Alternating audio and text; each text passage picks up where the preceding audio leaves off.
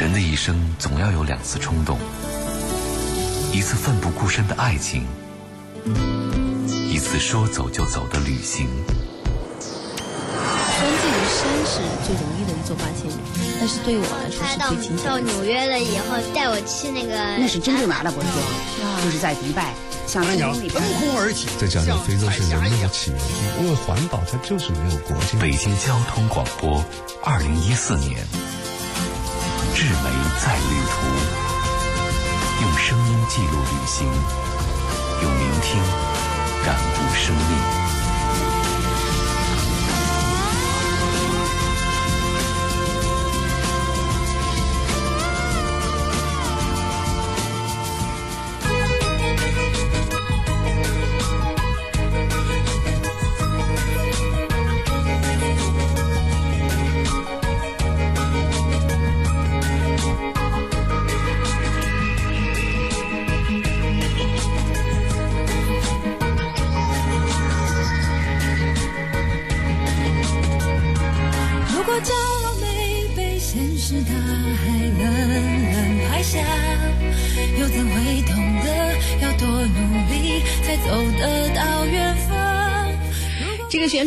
多朋友来讲真的不陌生。最初的梦想，拥有梦想，你会觉得生活变得那么坚强，你自己变得坚强，生活也变得更加的美好。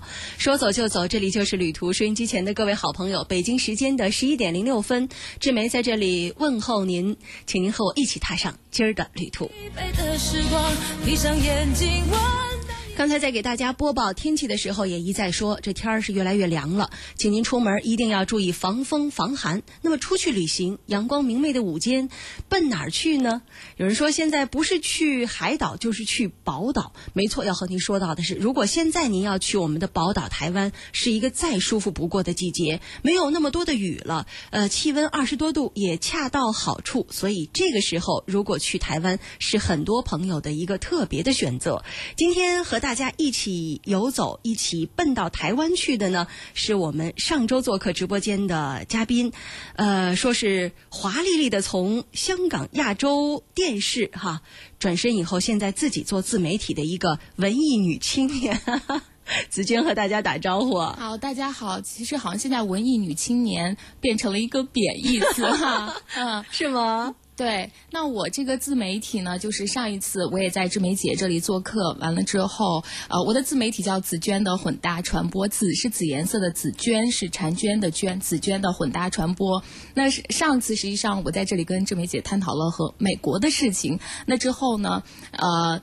我在上面也发表过说美国旅行的边走边扔哈，后来很多朋友就跟我说，哎，这个办法很好用。那其实今天我们要讲到去台湾也扔吗？对，一定是这样，因为台湾这个季节去的话，带的衣服会很杂，基本上春夏秋冬都能用得上，所以这个方法会很管用。啊，边走边扔。另外，我记得我们在上周直播的时候，最后总结我们在夏威夷应该是败家娘们儿和光膀这个爷们儿聚集的地儿哈。一说到这儿，大家也觉得，其实我们每次开篇和大家说到的那几句话，也是很多朋友在想要不要和我们一起同行，很关注的点。因为在周六的时候，我们做了《你是尘埃也是光》梁子行走故事、阿富汗的女人的这样的一个分享会。我记得期间就有一位阿姨特别认真的跟我说：“说志梅，每次听你们的节目，真的要特别在意你们当中的语言和你们说的开篇的那几句话，一下子可能就把我吸引住了。有时候我可能就会跑掉了。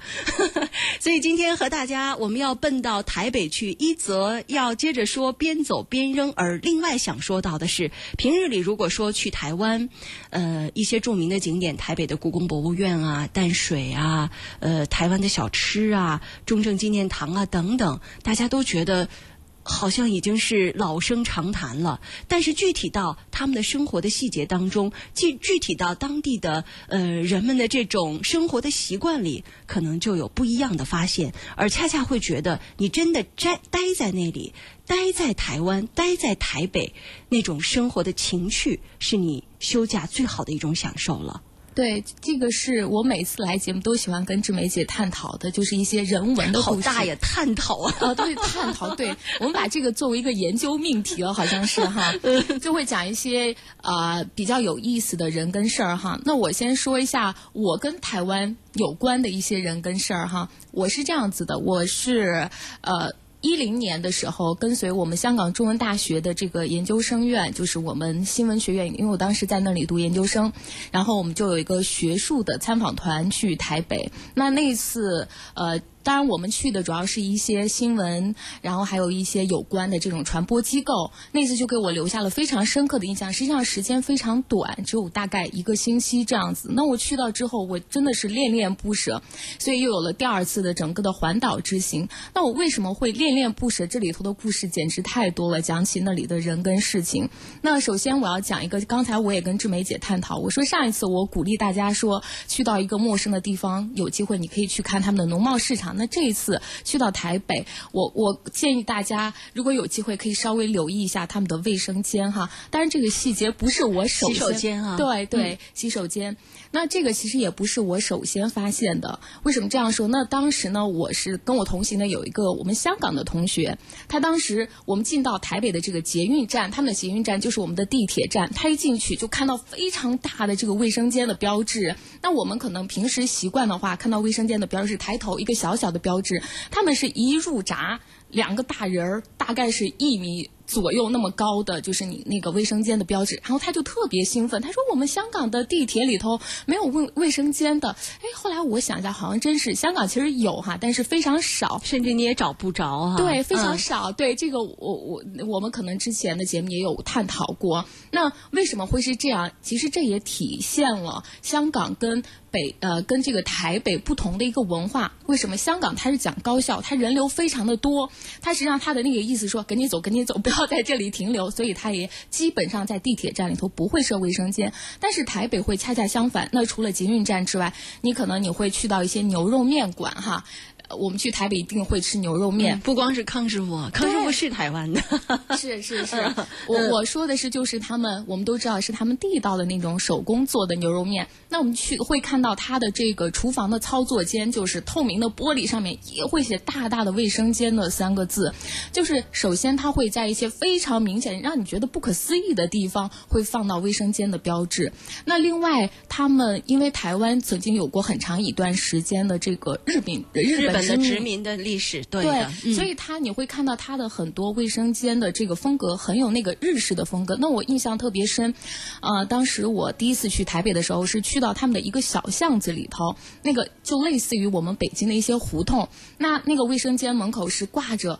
红色的花花花绿绿的那个门帘儿，就是很有日式风格。那同时，它的这个卫生间门口会贴了一个小牌子，会写着说这个卫生间有台北的某某县某某乡什么公所来负责，电话是多少？我当时就把那个拍下来，我就觉得哇，就是他的工作可以做到这么细致。很细致、认真负责的这样的一种态度哈。对，就是他的这种人文色彩的关怀是非常的明显。嗯，我们今天的开篇说到去台北旅行，说到很多的攻略和故事的时候，没想到一开始说到的是卫生间、洗手间，然后但是你知道，在我们的微信平台，还有在我们的这个坛子里，FM 幺零三九旅途，老男人小飞度说，这枚，卫生间应该叫化妆间。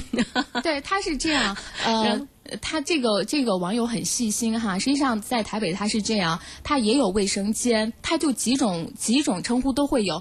还这个又说到他卫生间的仔细哈，他会在有的地方会写的卫生间，也会写厕所，也会写化妆室。他就害怕有的人不不理解。那昨天我也专门找到了一张照片，就是他会把这三个称呼同时摆在那里，就害怕你找不到。呃，可能呃这个文化的不同，对于这个称呼不一样，有的人会弄错了哈。对，您说哦，这这个细节，对，嗯您说这个，我又想到一个小故事，也是前两天我在我的微信上、微信公众号上推送了一篇文章哈。这这个是一个北京的女学生去台北游学，她写了一篇很有意思的文章，叫啊、请问幺零幺在哪里？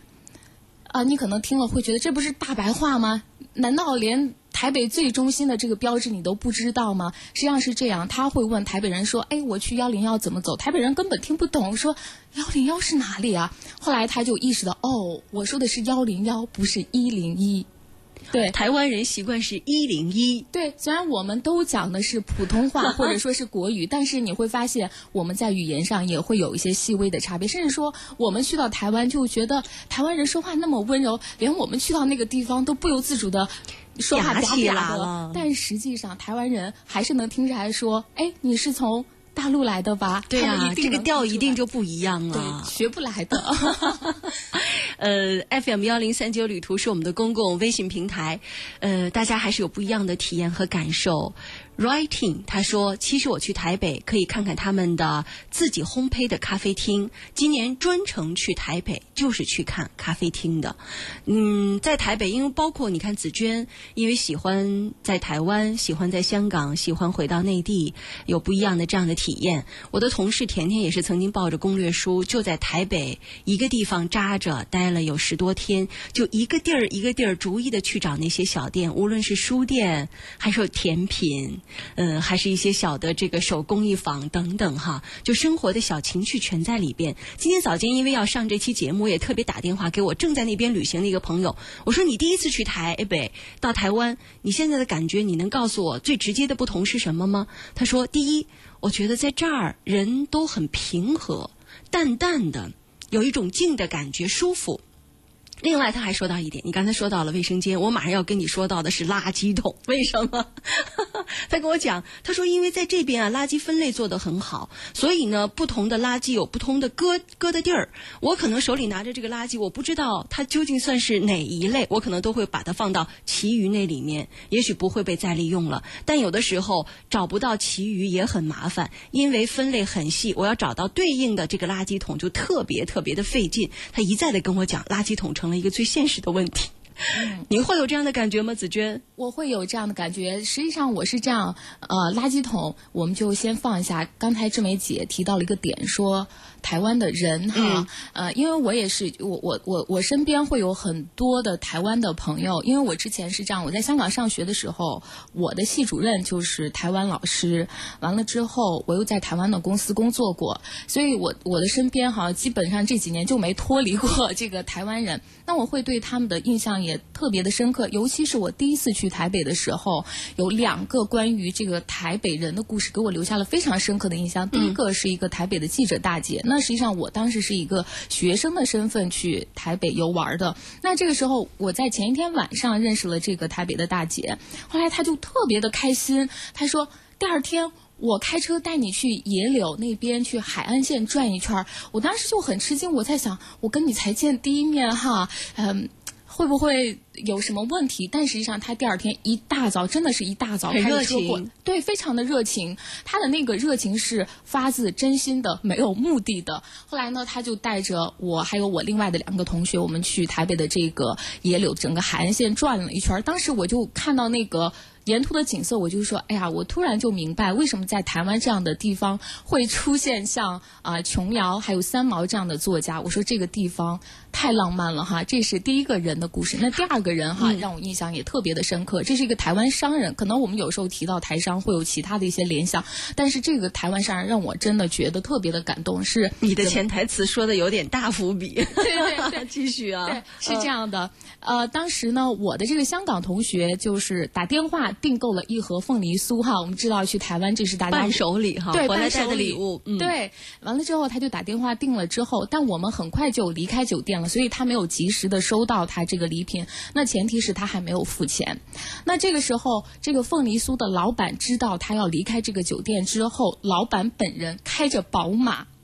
送给我这个同学一路追着我们的行程送来了一盒凤梨酥，然后见到我的同学之后说，嗯，我们一定不会让远道而来的客人失望。你去的那个卖凤梨酥的店，一定不是传统的游游客去的那个店。对，是的，对不对？因为我去过嘛，我去买那么多人，他哪记得你哪个买了，你跟哪个没买，那根本都招呼不过来的。对还有什么牛轧糖之类的，不对所以我们？当时真的特别感动，他送了我同学一盒凤梨酥，然后还送了一些散的，说这个作为补偿，我们一定不会让客人失望的。啊，嗯，这就是你看，嗯、当你散下来，你你不一定要跟着这个大团，大团也也不能说人家的服务就不好，确实可能未必可以顾及到这么多的细节。但是你会在这个城市当中去游走的话，在很多的哪怕是小村落里、小店儿里哈，静静的喝个茶、聊个天，但那种能够呃放下来那种心境是最舒服的。对，啊，也有人在和我们说说这个喜欢台湾，喜欢台湾人，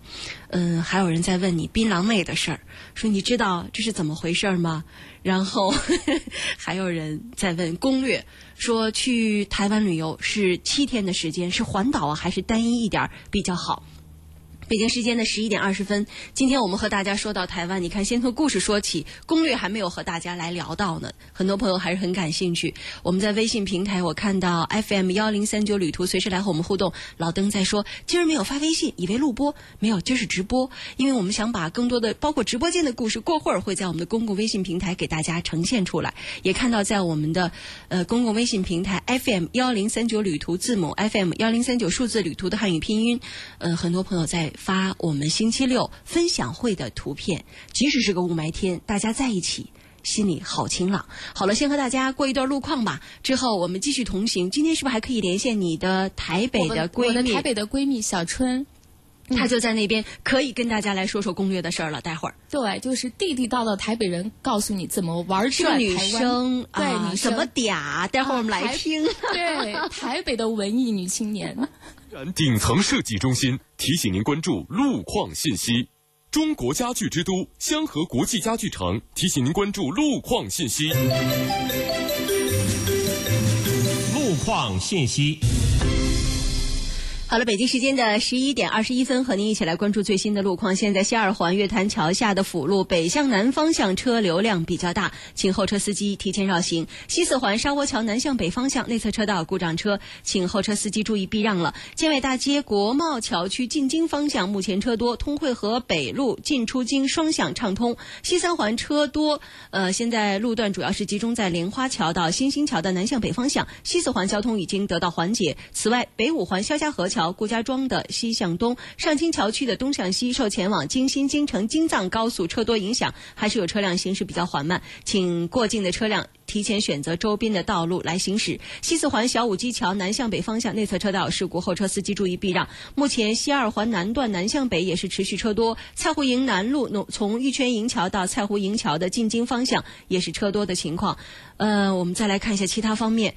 呃，现在南三环赵公口桥以东西向东也是车多，月坛桥。北桥北向南主辅路也是车多，官园桥北向南有故障车后车，请您多多注意了。好了，北京交通广播祝您出行平安。我们的路况信息专线是六五二八九九九九。妈妈，屋子里又下雨啦！雨虹在，漏水不在，雨虹防水。好酱油，酱香味道，鲁花自然鲜酱香酱油。酱香的味道真好吃。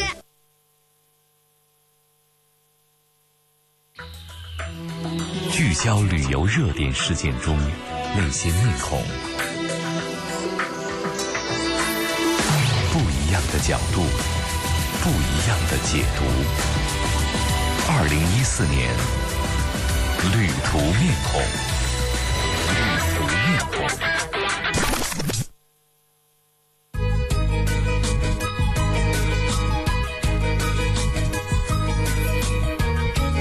好，继续回来了，说走就走，这里就是旅途。今天我们奔宝岛台湾去，直播间里和志梅在一起的呢是现在热爱台湾哈，对，写很多关于台湾啊、香港啊、内地不同文化人文的这样的一些故事的。紫娟。对，紫娟的混搭传播是你的微信公众号，嗯。嗯，也做微信，也做自媒体。其实现在很多像你这样的朋友，把自己的这种旅行攻略、人文感受做在自己的媒体上、广播当中和大家来分享哈。对，呃，也包括一些生活的点滴的见闻，比如说，嗯刚才志梅姐已经起了一个头，说要跟我的台北闺蜜来连线。实际上，我在我的微信中平常也会分享一些她从台湾那边给我来的一些啊、有意思的事儿、有意思的人的一些分享。嗯啊，那我们现在就可以来马上连线正在台北的小春，你的好朋友。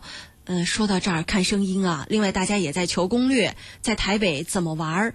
嗯，七天是环岛游还是扎在一地好？小春你好，哎，你好，对，你们 不要笑吗？因为我们今天还是刚才让紫娟把这个这个温度降得很很很高哈，这个升得很高。嗯对，我们已经啊嗲了半天了。嗲了半天嗲不出来啊你。们已经嗲了半天了是吧？啊，对，哎，呃，一个现实的问题，我们的美洲虎在问啊，说如果七天的旅行到了台湾，是做环岛游好，还是待在一个地方比较好？小春，先来回答我们这个问题。呃，就要看看你旅游的性质，主要的目的是什么了。那如果是就是说你主要目的是想要就是放松心情的话，我建议是定点游。啊，嗯，那假设说你是第一次到台湾来，其实七天环个岛是绰绰有余，不过行程是很吃紧的。就会相对来讲比较紧一点啊，挺累的。七天，我觉得环岛。对，这个我有嗯体验。我曾经也是这样环岛十多天，我也觉得天天赶路啊，上车睡觉，下车拍照。是的，是的。嗯，那如果扎在一地的话，第一个地方一定是要先到台北去嘛？是的，没错，首推台北。首推台北，因为你就是台北人。那到台北一定要到的地方有哪里？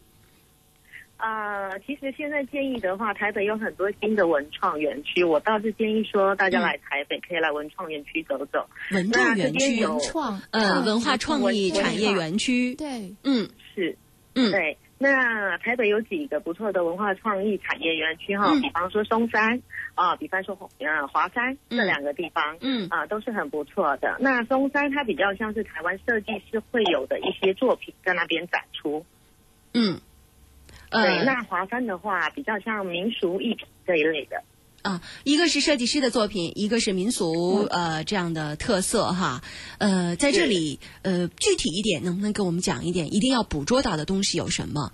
因为在细节里是台湾人特别关注的。嗯啊哈。比方说你到松山就不可以错过成品书局，啊，台北也是是台湾最大的，对，成品书局，是的，二十四小时营业。嗯是的，没错，二十四小时营业，这个部分是绝对不能够错过的。然后嗯喝喝咖啡，然后在成品书局看看风景。